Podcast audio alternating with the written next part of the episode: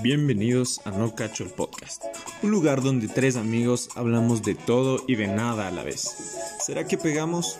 No sé, averigüémoslo.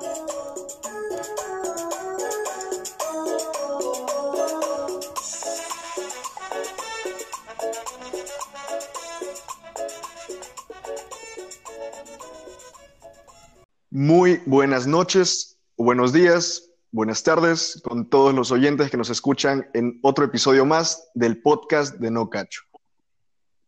El día de hoy tenemos un distinguido panel de invitados, comenzando con el cantautor, amigo y futuro médico de la República, Martín Bunter. ¿Cómo estás, amigo Bunter? Muy bien, mi estimado Daniel, gracias por la invitación y la presentación. También tenemos a futuro médico de la República del Ecuador y celebrando su tercer mes de noviazgo con la pelada, Beto el Kraken Lombeida. Oye, qué, qué presentación buenísima, loco, buenísima, ¿no? Qué gusto compartir con ustedes otro espacio. Esperemos que nuestros oyentes fieles se mantengan. Y gracias. Y mi persona, Daniel Beltrán, futuro médico, futuro chef, aún no lo sabemos, pero ahí vamos. Bueno, amigo Muy bien. Bunter, Exacto, entonces el día de hoy vamos a iniciar con la palabra. Respecto al tema que vamos a hablar, hemos escogido la palabra chiro, que tiene un origen ecuatoriano y va a ser un modismo adaptado, proveniente del quichua que quiere, que dice chiru, que significa pobre, pero nosotros lo decimos chiro para referirse a una persona o institución que carece de dinero. Con esa palabra comenzamos el podcast de hoy. Pero mis queridos estimados compañeros, bueno, para abrir este tema, claro, el tema es relación calidad-precio de la educación en línea. ¿Les parece si abrimos con un preámbulo de cómo lo sentimos desde nuestra perspectiva como medicina? Entonces, mi querido estimado Bunter, cuéntanos, según lo que tú pagas, si quieres, pues decirnos cuánto pagas. Todos sabemos cuánto pagamos. Cuéntanos, ¿cómo le sientes? A ver, mi estimado Beto, el precio sí es elevado, es elevado. Voy a decir que empieza con 4 y termina en 0, pero no voy a decir más. Lo que me da a pensar que en un momento dado, cuando era presencial, el, el precio lo valía prácticamente. Y además era un precio muy cómodo a diferencia de otras instituciones, pero no hay problema en ese sentido. Ahora, como nos hemos movido a una plataforma virtual, sí se ha vuelto costoso, porque imagínate, todo tenemos que pagarlo nosotros también. No es que la universidad me pague el internet o la computadora o todo lo que necesite. Pero dejémoslo ahí. Oye, no, muy buen punto de vista, muy buen punto de vista. Mi querido estimado Daniel, cuéntanos. Pues al igual como mencionaba Bunter, yo creo que la universidad en presencial era la mejor, eh, el mejor punto de vista de calidad-precio. Ahora te digo por qué. Nos incluye unas áreas verdes espectaculares, o sea, es muy chévere el ambiente que manejamos en nuestra universidad fuera de las aulas. Las aulas muy bien equipadas, no hemos tenido problemas con el internet de la universidad, eh, nos da muchas comodidades, pero ¿cuál es el problema ahora? Como dijo Bunter, estamos en una nueva modalidad, una modalidad, una modalidad, perdón, virtual, la cual no nos incluye nada. No nos incluye nada. Eh, por ahí escuché, no lo tengo claro, que hay universidades que dieron un plan de Microsoft, todas las aplicaciones premium para que puedan cursar los estudiantes y sacar el mejor provecho a esta metodología online, cosa que mi universidad no, ha- no nos ha dado, no nos ha ofrecido. Entonces te pones a pensar, mm, ¿dónde está toda la inversión que estoy haciendo por esta educación? ¿Qué estoy recibiendo a cambio, además de las clases impartidas por los docentes? Tengo un muy buen punto de vista. Solo quiero decirte una cosa, hermano. Sí tenemos ese plan de Microsoft. Ya te voy a mandar un, un inbox. no, eso, lo que me dejó helado a mí es que tenemos seguro médico. Tenemos seguro médico, o sea, ya me puedo ir a partir la otra pata y ya tengo cobertura. Estoy, estoy no sabías que teníamos plan médico. No, no sabía. No tenía idea. Y ahorita tengo que hacerme una cirugía de extracción de tornillos del tobillo, todos conocen mi trágica historia. Y claro, vacancísimo tener seguro, loco. ¿Qué les puedo decir? A ver, a mí no me parece que nos cobren todo el dinero de los aranceles, porque no estamos recibiendo justo las cosas físicas, igual. De, a ver, no, en cierta parte también creo que sí está bien, entre comillas, si es que están haciendo lo que yo pienso que hacen, que es no desamparar al equipo de limpieza y a los equipos de la, a los, al personal de laboratorio. ¿Sí cachan? Porque son gente que igual dependía su trabajo de esto y obviamente si es que están utilizando recursos para eso, pues perfecto, bienvenido sea, porque no les las personas de limpieza obviamente no van a estar limpiando la universidad que nadie ocupa, pero no creo que les hayan desamparado así de la nada si seguimos pagando lo mismo. Digo, eso para mí estaría bien. Y por lo demás, creo que es una educación un poquito costosa a lo que estábamos acostumbrados a recibir, porque ustedes mismos dicen, la calidad-precio que teníamos era espectacular, excelentes laboratorios, excelentes aulas de, la, de simulación, excelentes aulas de clases teóricas, muy bien equipados, o sea, súper bien. El tema es ahora que nosotros mismos costeamos nuestro ingreso, nuestra forma de acceder a nuestra educación, aparte de los aranceles. Eh, topaste un tema muy interesante, ñaño, eh, con, lo, eh, con respecto al personal de limpieza. Me parece muy bien que la universidad tome esa postura de no, no despedir a su personal. Sin embargo, hay que ponernos en la situación. Si los trabajadores de limpieza que hay en la universidad son los padres de un estudiante ahí dentro, ¿por qué ellos tendrían que hacer ese sacrificio para pagar eso? O sea, ¿entiendes? chévere, chévere que apoyen a esas personas, sin embargo, no están apoyando al estudiante, no están apoyando a la familia del estudiante. Yo lo que te digo ahorita es eh, un supuesto, loco. No sé si es que si es que sea así. Por eso te digo que me parecería bien, me parecería bacán si es que realmente los, los activos que genera la universidad mediante nuestros aranceles sean destinados para mantener a ese personal, pero si no es así, pues déjame decirte que es, es injusto, de cierta forma se siente como un robo, hay que aclarar para las personas que nos escuchan y digan, pero deberían buscar soluciones. Sí, chévere, desde el anterior semestre hicimos un comité al cual nadie le escuchó, entonces es difícil con respecto a esto irse en contra de las autoridades. Igual me enteré que a una chica que estuvo protestando por esto de los precios, le expulsaron. No. Sí. fuerte. De ley. Pero bueno. Quedémonos callados, amigos. Sí, ya no digan nada, nosotros no sabemos de qué universidad somos. Realmente. Y estudio yo es la pregunta. Y hasta aquí el podcast de hoy, amigos. hasta aquí el semestre, amigos. no, bueno, ¿saben qué? Lo que les teníamos preparados, preparado para este podcast es un segmento de testimonios con respecto a la temática que acabamos de tratar. Entonces, mi querido y estimado, siempre recordado Bunter, ¿te parece si arrancamos con tu testimonio? Me parece perfecto. Vamos a empezar con este testimonio al cual vamos a, poner un poquito en contexto.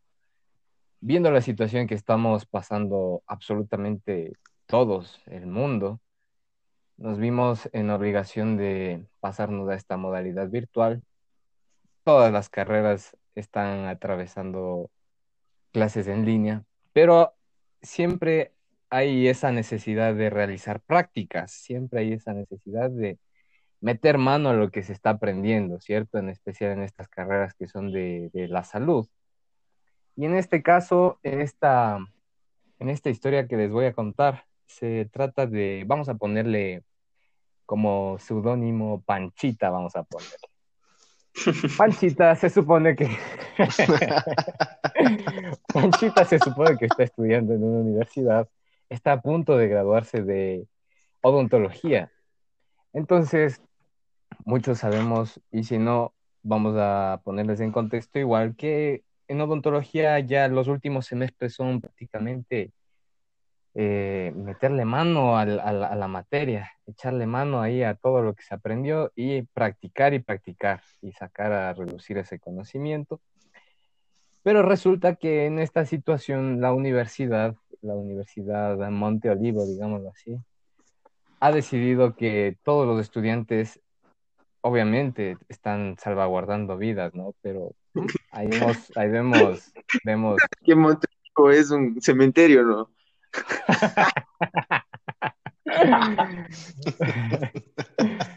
Entonces sabemos que, no pueden hacer estas prácticas porque en especial cuando es odontología estás en contacto directo con la boca del paciente. Pero en este caso vemos que estos dos, ya van dos semestres que estamos en educación en línea, estos dos semestres se les ha cobrado completamente la matrícula y son dos semestres de relleno no ha habido práctica en absoluto. Estos dos semestres han recibido, a testimonio de, Panchita, ha recibido refuerzo de, de, de materias de primero, segundo, tercer, de todas las materias que son teóricas. Entonces ahí vemos y un gran conflicto que puede ser el tanto el económico como el, el, de prácticas, ¿no es cierto? Que están cobrando completamente un semestre de, que en este caso sí es literalmente de, relleno, y las prácticas, ¿dónde van a quedar? Vamos a tener algunos profesionales que salen sin, obviamente no con todas las prácticas, pero sí van a, van a tener esta falta dos semestres vitales prácticamente de su carrera. Entonces ahí ingresamos al debate. ¿Qué opinan ustedes? A ver, mi querido. Dale, Pues- dale, gordito, dale. No, no, dale, por favor, tú estás celebrando tres meses. Claro, amor, claro, tienes claro. prioridad hoy día. El amor tiene prioridad ahora. Gracias por estos tres meses. Uy. Es lo mejor. No lo digo en broma, ¿no? A ver, verás. Yo creo que aquí podemos igual repetir lo que dijimos en el anterior podcast de que los malos profesionales son un arma para la sociedad. Pero no creo que eh, el caso de esta chica, yo no la conozco, pero no creo que vayan a ser malos profesionales porque ya culminaron, digamos, en tiempo presencial su carrera. Realmente la parte, los cimientos ya, ya se dieron. Creo que muy independientemente del tipo de estudiante, las bases ya están puestas. Entonces aquí voy lo que digo el tipo de estudiante, porque claro, le reparto las mismas bases a todos, pero no todos saben cómo aprovecharlas. No todos le dieron el máximo a las, a las bases teóricas y creo que esperaron a cimentar todo en, el, en el- la temporada práctica. Cosas que hago yo. Yo soy así. Yo a veces soy bien despistado en el tema de la teoría, pero luego en las prácticas, o sea, modestia aparte, yo sí me como el mundo entero. Ahí es donde yo aprendo.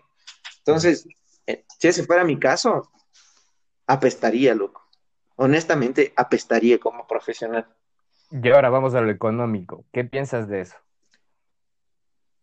Bueno, en el tema económico, Verás, aquí. no, ahora sí ya dale vos. Sí, sí. A ver, aquí hay algo fundamental. Independientemente de lo que mencionó Beto, que obviamente súper bien fundamentado todo, eh, está pagando por relleno. No puedes pintarlo de otra forma. No sé cómo sea la situación exacta, pero me imagino que estos dos semestres de relleno que le están dando son obligatorios para las prácticas. Es decir, creo que si ella no se matriculaba en estos dos semestres online, que era básicamente pura práctica, y quería matricularse directamente para su práctica, para seguir tal cual, la malla como era toda la vida, ¿no? Su malla normal, no se lo iban a permitir en presencial, porque le faltaba ahora dos meses de relleno, que no cursó, porque no tenía sentido cursarlos. Entonces está pagando dos semestres en vano. Y no solo eso, creo yo que es una, una oportunidad en la que la universidad podría aprovecharse para cobrarle más. Es decir, me salto lo online porque no, no me corresponde, eso no estaba en mi malla. Quiero continuar con lo presencial, con mis prácticas. No, te faltan dos semestres de relleno. Oye, ¿no? Y, lo que tú tocas, imagínate que en un punto de la vida cogen y les dicen, bueno, quieren hacer las prácticas, ya se acabó la pandemia, pues pagan un semestre más. O sea, uno nunca... Y, y esas cosas se pueden dar, son cosas reales, son cosas que tendríamos que tomar en cuenta, cosas por las cuales es difícil luchar porque realmente las autoridades en todo lado se han acostumbrado al tema de ser tajantes y decir, si no les gusta, chao. Y es algo que hicieron con nosotros. O sea, si no les gusta, no se matriculen. Cuando estábamos pidiendo educación de calidad con respecto a nuestra a nuestro pago. Entonces es un tema muy duro que debe ser muy considerado. No se puede dejar a un lado. Bunter, háblanos del ámbito social. ¿Cómo crees que impacta en la sociedad de, esta chica? Bueno, en el ámbito social siempre estamos viendo que eh, el, contacto con, personas, pacientes, va a ser importante para todos, pues vamos a saber, como tú mencionabas antes, el tipo de profesional que vamos a ser. Independientemente de la carrera, sabemos cómo vamos a, funcionar y por dónde nos podemos encaminar. Eh, aquí también podríamos tomar en cuenta que sí, es verdad, ya ha tenido sus semestres de, práctica, ha tenido contacto con pacientes, compañeros y todo el asunto. Pero obviamente dos semestres fundamentales ya para terminar tu carrera. Ahorita prácticamente está ya por graduarse, que estamos a tres, cuatro meses de, de terminar un semestre más. Vemos que no va a quedar completamente eh, vacío de, prácticas, pero sí va a hacerse sentir que, no, no dominas quizás lo último que te faltó aprender, lo último que te faltó practicar. Entonces, yo creo que de pronto, no todos, como tú dices, van a tener la, van a ser el mismo tipo de profesional, porque muchos aprovechan los recursos que tienen, pero veamos qué va a pasar. Aún no, aún no sabemos, todavía tienen que graduarse, veamos qué pasa en un podcast futuro. No, muy chévere, me pareció muy, muy, muy profundo el tema, la visión, la perspectiva desde alguien que, digamos, ya accedió a su educación en su mayoría y está en una etapa de consolidación. Pero claro, ahora viene mi testimonio, en el cual mi amiga, mi amiga con mención Mari González, estudiante de arquitectura. Ella me cuenta lo que es tener una educación a medias por cómo se va manifestando a lo largo de su carrera los profesores y los recursos que utilizan. Ella lo siente a medias. Y también da un punto de vista súper importante y que me pareció espectacular. Creo que muchos deberíamos adoptar un punto de vista así, que es pensar en los, los de los primeros niveles. Los de los primeros niveles son los que más se van a afectar en su carrera, como me decía, porque chévere, ella ya sabe cómo armar un plan, ella ya sabe armar una maqueta, ella ya tiene nociones de espacio arquitectónico, tiene nociones de resolver un problema arquitectónico según la topografía, algo así me decía, yo la verdad no le entendía nada, cada quien zapatera sus zapatos, pero, pero ella me decía, ¿cómo vas a desarrollar un espacio arquitectónico? Y ahí más o menos enchufé las dos neuronas y entendí, pues, claro, ¿Cómo vas a entender cómo armar una pared, cómo darle las vigas, todo esto te puede decir los libros, que es una viga, que es una pared, que es una losa, pero no sabes cómo adaptarlo a un espacio, no sabes cómo manejarlo dentro de un lugar físico.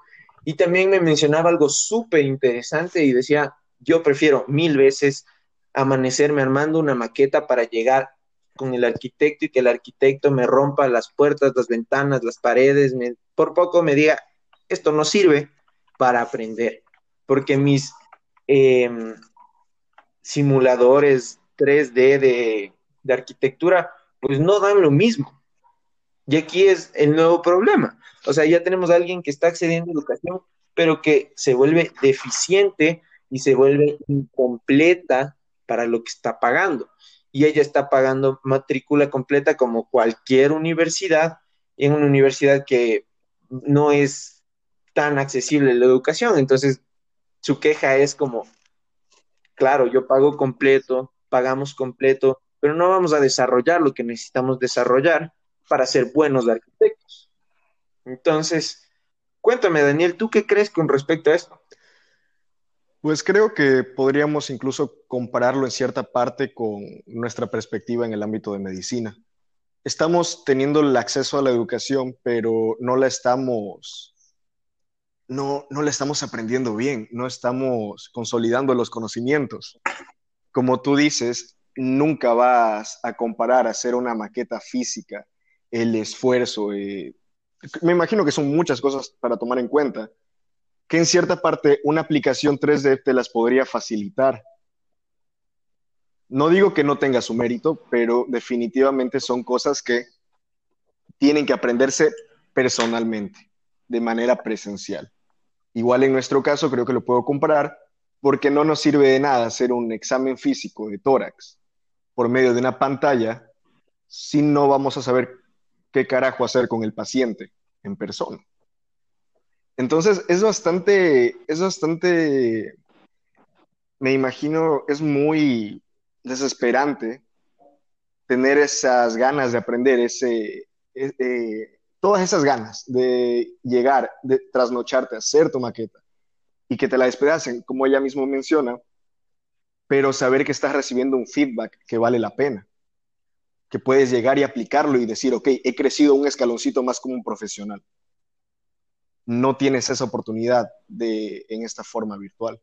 Entonces no creo que lo que esté pagando esté siendo retribuido. Sí, tienes toda la razón. Para ti, Gunter, más o menos, ¿cómo se siente este impacto? ¿Qué nos puedes decir? Bueno, el, el impacto, como lo mencioné al inicio, es terrible para toditos. Toditos los estudiantes nos sentimos de la misma manera, como que necesito lo presencial, necesito las prácticas. Esos son los dos clamores que se escucha cada, cada día prácticamente. Y se necesita, literal. Hay muchas cosas que tú, todos tenemos diferentes formas de aprender, ¿no? Muchos son visuales, muchos son con escuchar. Y el hecho de que tú no entiendas algo en clase, el momento de una práctica tú puedes captarlo. Como tú, como se dice el dicho, ¿no? La práctica hace al maestro. Entonces, obviamente, es algo que nunca vamos a poder dejar, nunca, nunca, en especial en estas carreras, no vamos a poder dejar de lado nunca, porque de eso se trata. De eso se trata, es hacer las cosas uno mismo. Ese es el punto. Sí, sí, totalmente de acuerdo. Y, y este testimonio nos sirve mucho para marcar, en definitiva, la relación calidad-precio slash Xiaomi de nuestra educación. o sea, realmente vale lo que cuesta, realmente estamos formándonos para ser verdaderos y buenos profesionales para la sociedad ecuatoriana.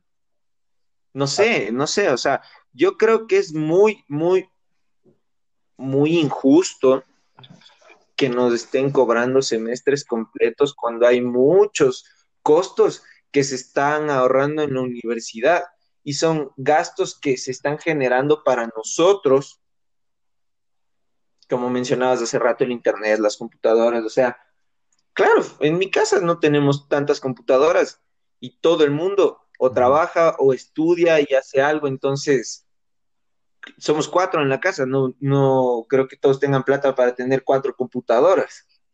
Y eso sí limita a veces la situación. Entonces, que te cobren tanto, o sea, te cobren igual, yo creo que es injusto. No vamos a decir términos como robo, porque no, o sea, también el esfuerzo y el mérito de los profesores está, se puede valorar, pero son cosas que no están bien cuando tienes una universidad que se está ahorrando gastos logísticos en demasía. ¿Hace cuánto tiempo no habrá pagado el internet de las aulas de la universidad? Entonces, no sé, son cosas que se deben tomar en cuenta. Igual, yo digo, a ver, ya, no, no que te bajen, que te regalen la matrícula, pero que te bajen, que sea unos 500, digamos. O sea, 500 no es ni mucho ni poco, y esos 500 nos serviría un montón, nos serviría, por ejemplo, lo que digo en mi caso, o sea, adquirir otra computadora sería fenomenal en mi caso. Entonces, son cosas que no se están tomando en cuenta por parte de las autoridades con respecto a sus estudiantes. Entonces, el nivel calidad-precio, yo creo que la calidad no vale lo que nos está costando. Hay algo... lo que ahorita mencionaste de Xiaomi. hemos, a ver, cuéntanos, Bunter. Ahorita lo que mencionaste de Xiaomi, verás, es como que, pongámoslo de esta forma.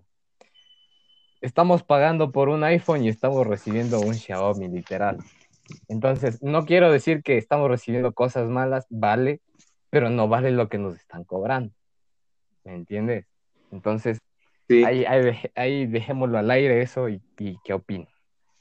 Verás. Verás, como te decía, ya habíamos, perdón, perdón, ya hemos discutido de gente que cumplió, digamos, su periodo de educación, pero no puede consolidar. Ahora está, hemos discutido de gente que accede a la educación, pero que se le dificulta mucho poder aprender. Pero claro, ¿qué pasaría si de plano no hay la oportunidad de acceder a la educación? Y con esto que estoy haciendo, estoy abriendo el testimonio de nuestro querido Daniel. Por favor, compártenos. Bueno, eh, el testimonio que les traigo hoy es de una querida amiga, Ashley. Eh, no voy a dar más datos. Bueno, eh, Ashley en cuestión estudia en una universidad estatal del Ecuador. No voy a mencionar cuál, pero creo que está clarísimo. el caso es que ahí creo que se sintió un impacto que ni ninguno de los tres hemos considerado.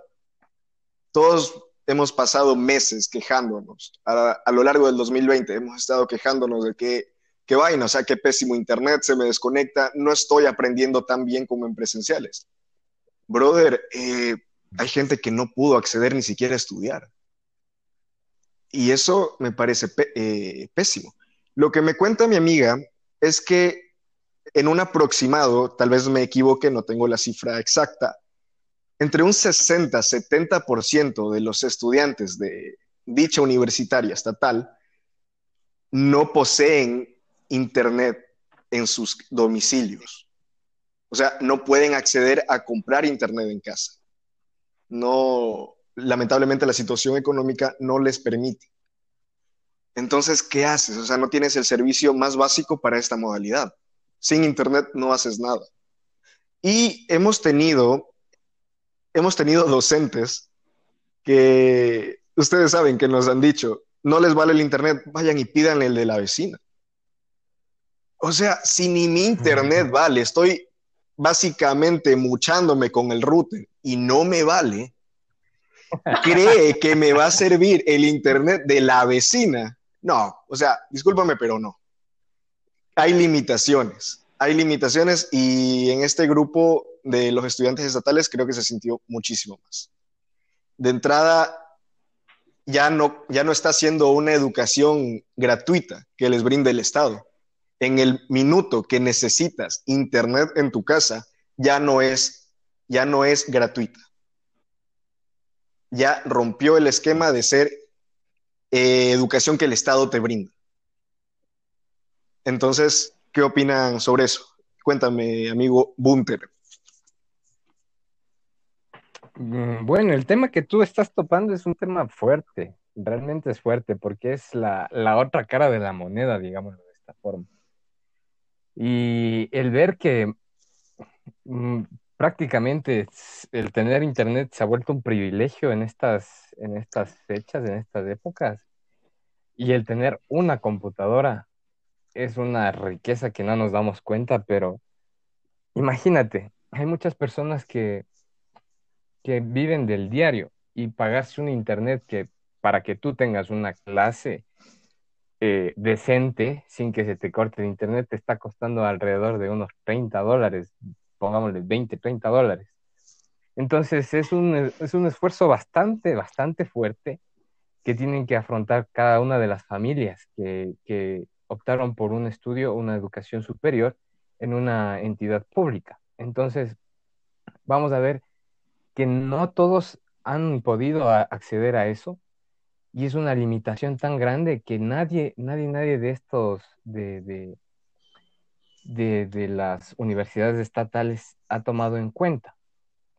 Ya sea porque, mira, tú, yo, me, yo estoy encargado de pagar los docentes y que tú aprendas, el resto tú ves cómo lo haces, como tú lo mencionabas. O sea, tú puedes ir donde la vecina, puedes ir donde al cyber de la esquina, no me importa, pero tú tienes que ver cómo accedes a la educación. Te estamos dando, pero tú tienes que ver, tú tienes que ver cómo lo haces.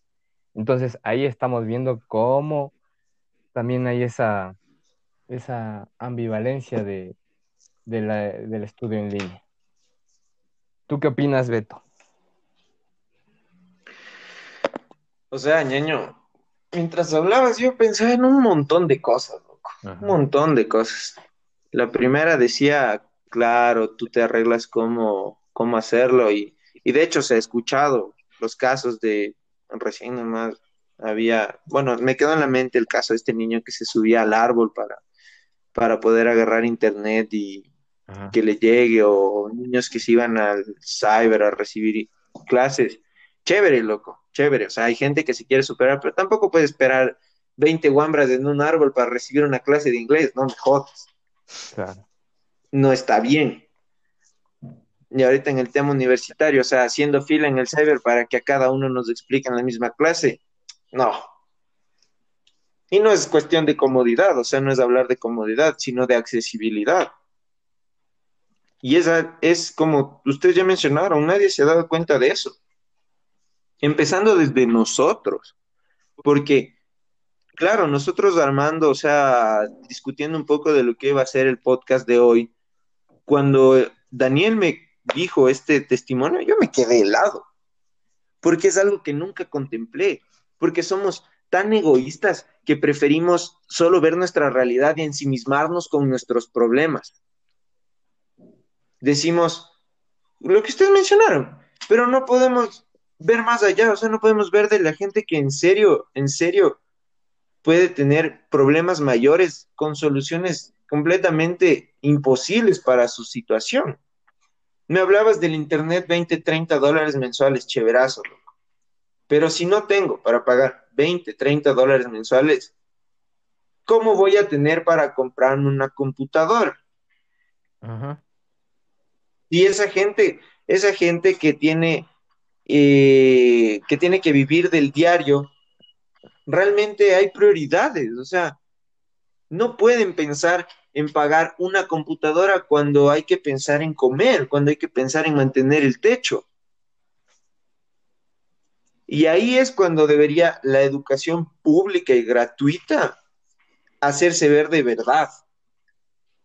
Ahora con lo que mencionas, Beto, eh, sí vale la pena eh, mencionar para que las personas no digan que estamos dejando fuera el gran aporte de las universidades hay que asumir que cuando comenzó nuestro periodo académico, en nuestra universidad particular, en efecto se regalaron un aproximado, bueno, no, no sé el aproximado, pero se regalaron un par de tablets, un par de chips con megas, y aquí en lo que me cuentan en esta universidad estatal se hizo lo mismo. Ustedes saben cómo era todo el lío, el papeleo para que recibas eso no es tan fácil como llenar un formulario. Hay que llenar los formularios, hay que esperar que los aprueben, hay que llamar 20, 30 veces para que le atiendan a uno el teléfono. Ahora imagínense que eso es porque nosotros estamos pagando por ello. Imagínense las personas que en teoría lo reciben de forma gratuita, ¿no? A las personas de estas universidades estatales.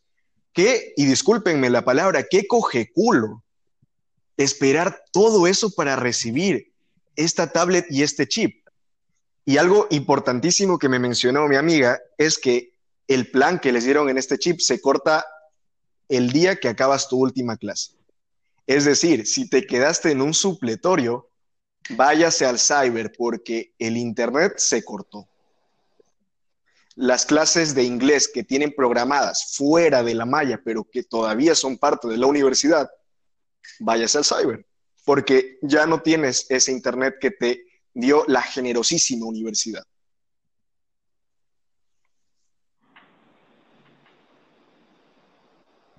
Oye, es que eso del tema de la educación pública es súper complicado, no es solo como señalar a la universidad, ella sería meternos en hablar de de los Illuminatis que controlan el gobierno.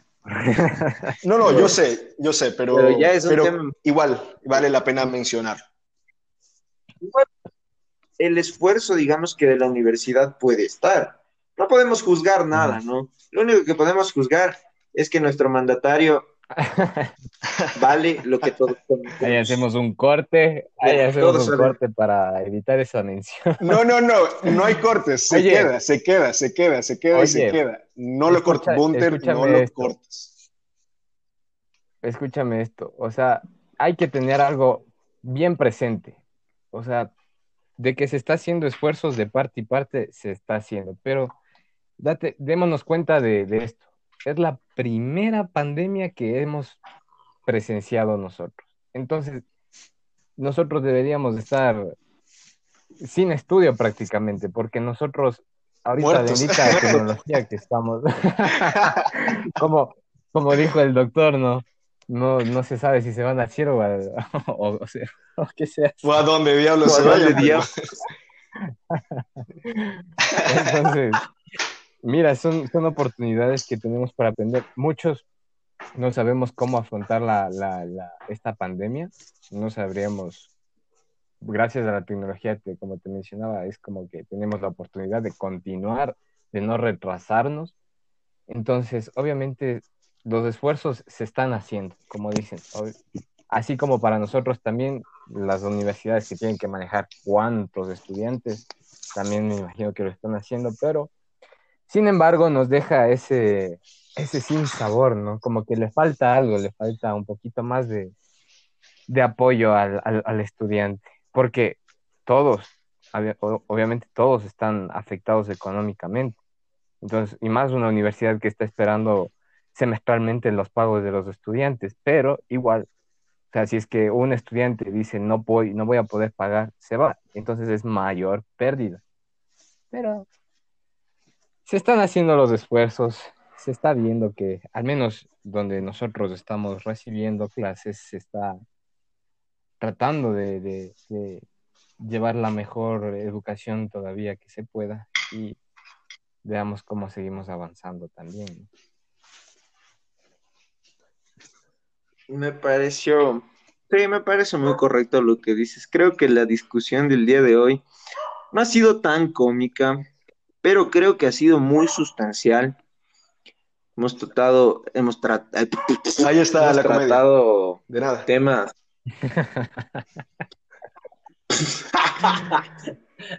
hemos tratado temas, temas importantes de bastante relevancia para nosotros los estudiantes.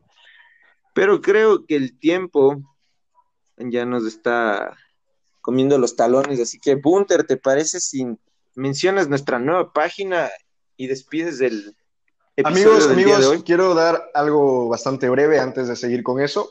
¿Qué les parece que como conclusiones, antes de terminar todo esto, demos, aparte de lo que hemos venido estado haciendo, que es lo bueno y lo malo, un consejo? ¿Qué consejo le darías a un estudiante que quiere entrar a estudiar en esta modalidad online en 2020? No, No entren, Vacan- no entren a estudiar. Vacancísimo. A ver, eh, amigo, amigo Beto, amigo Beto, amigo de los tres meses, cuéntame. A ver, tres meses y proyectándonos a Muchos más. años A toda una Exacto, vida, Eh. proyectándonos a toda una vida. A toda una vida. Toda una vida como la canción esta de Leonel García, creo que se llama Mi amor, escúchala, otra vez. Y bueno, en fin. No, no es Leonel García, qué pendejo. Bueno, en fin. Eh, no salgamos por la tangente. Mi consejo es, si ya estás estudiando, aplícate. Da el esfuerzo extra porque para aprender en esta modalidad es complicado y, tener, y depende de nosotros únicamente querer ser más. Recuerden que ser más nos sirve para servir mejor. Y eso es lo mejor que le podemos dar a nuestra sociedad. Lo mejor que podemos hacer por nuestro país es servir bien a nuestro país. De ahí en más, si es que aún no están estudiando y están analizando la posibilidad, no les voy a decir que no estudien, porque no sabemos hasta cuándo pueda llegar esta pandemia. Y el tiempo es oro, tampoco es una carrera, no me malinterpreten, pero si es que tienen la posibilidad, entren y tomen el consejo anterior. Esfuércense, esfuércense, tomen notas, sean puntuales, tomen las clases sentados. Ese es el mejor consejo que les puedo dar. Tomen las clases sentados en un escritorio porque donde se acuesten en el celular se duermen. Se duermen. O se ponen a jugar Free Fire. Estás desbordando mucha sabiduría, amigo Beto. Desbordando, destilando. Gracias. Gracias. Es un don. A ver. Bunter, cuéntame, ¿qué, qué le Entonces, dirías tú a, los, a esos estudiantes que están ansiosos por comenzar a estudiar? A ver, a los estudiantes que, que quieren continuar, yo el mejor consejo que les podría dar es que lo hagan, lo hagan. En el podcast anterior hablábamos del tema y era de que una conclusión mía fue de que esto vino y se va a quedar. Entonces, no estén esperando que esto se acabe para entrar. Esto no sabemos cuándo vaya a acabar, sinceramente. Pueden venir curas, pueden venir vacunas, lo que, lo que quieran, pero ya es, es algo a lo que debemos acostumbrar. También pensaste lo mismo. Estaba, estaba la bendición y el agua bendita del Ay, Entonces, háganlo, no, no, no, no posterguen su, su educación. Si tienen la oportunidad, estudien, amigos, y, y sigan esforzándose, porque a la final esta es una oportunidad que no muchos están teniendo, como hemos visto a lo largo del podcast. Entonces, valoremos lo que estamos y en dónde estamos. Qué bonita intervención, Bunter. Eh, bueno, para darles mi consejo, básicamente yo me pondría en un, un poco más realista la situación. Yo creo que cada quien conoce su situación, su propia realidad y dice, ok, conozco ya los retos de la medicina online, los conozco porque escuché el primer episodio del podcast, así que vayan, escúchenlo, pero yo conozco ya todo lo malo y todo lo bueno. Sé que cuento con internet, sé que puedo contar con una computadora y sé que cuento con un, que está dentro de, de- de mi tiempo, de mis responsabilidades, puedo estudiar. Pero si de plano tengo, qué sé yo, por, eh, espero no sea el caso de ustedes, algún familiar enfermo por esta pandemia, creo que no sería el mejor momento. Yo creo que hay que poner un poquito los pies en la tierra y decir, ok, no es una carrera. Eh, yo no voy a ser un gran médico porque me forme hoy y porque me forme hoy o mañana. Es las ganas que le eches a tu tiempo. Así que consideren muy bien si está dentro de sus posibilidad- posibilidades. Y si lamentablemente ven que se complica demasiado, mejor denle un stop. Es verdad lo que dice Bunter, esta modalidad vino para quedarse, pero mejor esperen a que se normalice para ustedes, dentro de lo posible. Así que sería eso. Muy bien, mi estimado Daniel y mi estimadísimo Beto, que está por cumplir tres meses o sobrepasarlos. Vamos a dar por... Estoy qué- cumpliendo. Qué bueno, qué lindo que es el amor. Vamos a tocar algún día el tema del amor.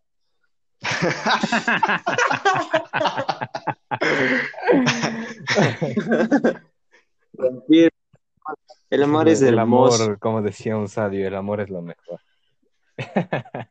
Pero bueno, vamos a dar por... ¿Cuál es Eh, el lo sabio? veremos en un próximo podcast. Vamos a dar por culminado este podcast. Muchísimas gracias a todos los que escucharon hasta el final. Gracias por participar y por comentar y compartir esta información a todos sus familiares, allegados, amigos. Así que para hacerles la invitación a que nos sigan en nuestro, en nuestro Instagram oficial, que es arroba. Hecha la invitación, nos despedimos y nos vemos en un próximo episodio. Esto fue No Cacho el Podcast.